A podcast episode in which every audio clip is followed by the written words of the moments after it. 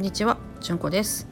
このチャンネルでは私じゅんこが寺嫁であり看護師であるという立場からまあ、適当なことをあの喋り散らかしておるそんなようなチャンネルでございますのであのどうかよかったら、ね、関西弁のこんなおばちゃんがチャラチャラチャラチャラ喋ってるっていうのがよかったらもうあの聞いていってください。はい今日はですね、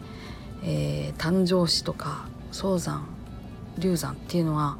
あのとても孤独であるっていうところをあの葬儀に関わる寺嫁っていう立場からちょっと喋ってみようかなっていうふうに思っています。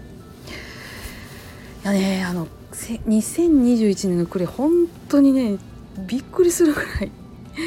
あのうちのお寺の記録を見てもですねこんなに葬儀がなかったあった年はないだろうっていうぐらい葬儀がありましてそれもですねあの12月のあのものすごい雪の中ですね2件連続でお葬儀があるということがねありましてはいでその中私あの頑張って住職のね運転手を務めさせていただいたわけですけれどもその中でねふとねあのあ流産とか早産とか誕生石ってものすごい孤独なっていうのはこの辺に理由があるんやっていうのが分かったっていうかその思ったっていうことをちょっとね話そうと思います。っていうのはですねあの普通の葬式ってまああの亡くなられた方がまあご高齢だっていうこともまああったりとかするんですけどね、あの子供さんのお葬儀もあの私は直接関わったことはないですけれどもまあまああのね出会うこともありましてその中でねやっぱりあのみんな悲しむんですよね。あの人はこうだった。こんなことがあったあんなことがあった。あの人これは好きだったからこんな風な色のお花にしようっていう風にね。例えばそんなような話になるんです。お父さんあんまりあの大きい洗礼って言ってたから、まあ、ちっちゃいお葬儀にしようかって思うけどせやけどあの人も呼んだらんだなみたいな。そんなような、ね、会話が大体あのお葬儀の段取りしてる時には交わされてるんですよね。私はその場には直接はいないこともほとんどですしどちらかっていうともうその時にあの待ってることがほとんどなんですけれどもやっぱりその話があったよってであの人のことやからこんな風だろうねとかいろんなような話をね住職から聞いたりとかあの後でね聞いたりとかするんです。でもねあの誕生石とか流産早産っていうものはただお母さんが苦しくって辛くって痛くってそして愛おしい命がなくなってっていうことしかないんですよね。そこ旦那さんがいて旦那さんと一緒にねその生まれを楽しみにしてたとしてもその痛みやとか失った気持ちとかっていうのって共有できるようなものじゃないんですよね。だからねあの痛いっていうことがあのとても個人的なものであってで痛みのケアっていうのはちょっとね話ずれますけど痛みのケアっていうのはあの近年になるまで結構そのあの軽減軽軽視されてきたようなところがあるんです。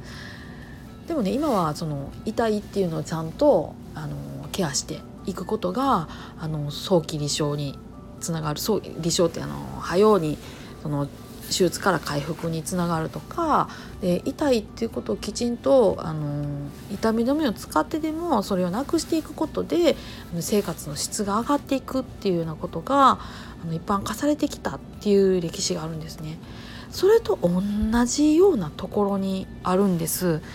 で、えーと、とっても孤独だっていうふうに言ったことってその痛みみたいに感じてる人がお母さん一人だけっていうところがすごく大きいと思うんです。そして普通のお葬式だといろんな人がね悲しみますよね。けれどそういう具体的な思い出っていうのはお母さんにしかないのでお母さんが一人で悲しむっていうシーンになりがちなんです。でねその誕生石の経験されたお母さんたちは次があるじゃないとか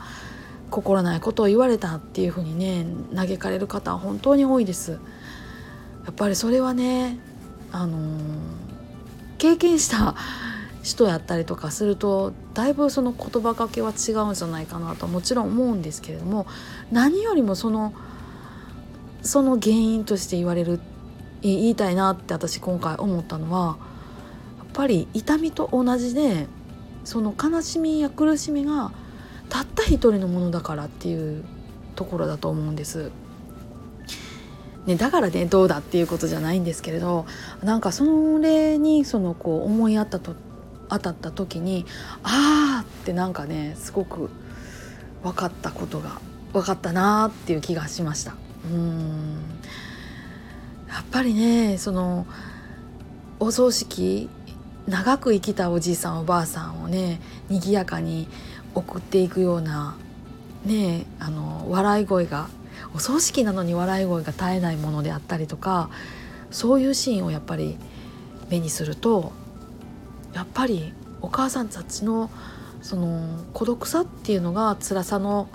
要因になってるんだなっていうことが、あの妙にね実感を伴って理解できたっていうことがありました。うん、だからね私のケアが何か変わるとかあの嫁として寺嫁として看護師として何かが変わるっていうことではないんだろうけれどもその孤独であるっていうところが辛さの一つなのかもしれないよっていうことってあのもしそういうところに余裕そういうことがあったらちょっとね心に留めてあげたらいいのかなっていうふうに思いました。はい。そんなようなことなんです。もうなんかね年末からつらつらつらつら考えてきたことなんでやっとやっと話せてあの私自身もちょっとすっきりしたなっていう感じではあるんですけどね。あはい。で私はねあのこの年末年始本当に死にかけておりまして。あの救急車で救急搬送していただいた挙句に、えー、緊急手術というケツであの あのね三途の川を渡らずにお嬢だから蹴りからされて戻ってきたっていう感じなんでね。まあこれからもちょっとあのなかなか体を本調子にならないのかなというふうには思いつつ、まあ、なんせね私外科の経験がないもので回復手術とかもどんな風になるんだろうっていうこの自分の身をもって経験っていう感じでねいるのでさてどういう風に回復していくんだろうと思いながらあの若干あの楽しみにしているという大変不届き者なんかであるんですけれどもあの2月、ね、半ばのその復帰を目指して 頑張ってあの生活していこうかななんて思っています。はい、えまあ今日はこんなもんで、はい、あのまたねぼちぼち 元気を出してあの配信していこうと思いますのでまた機会があればよかったら聞きに来てください。はいありがとうございました。あの皆さんの一日が今日も安穏なものでありますようにと。それではありがとうございました。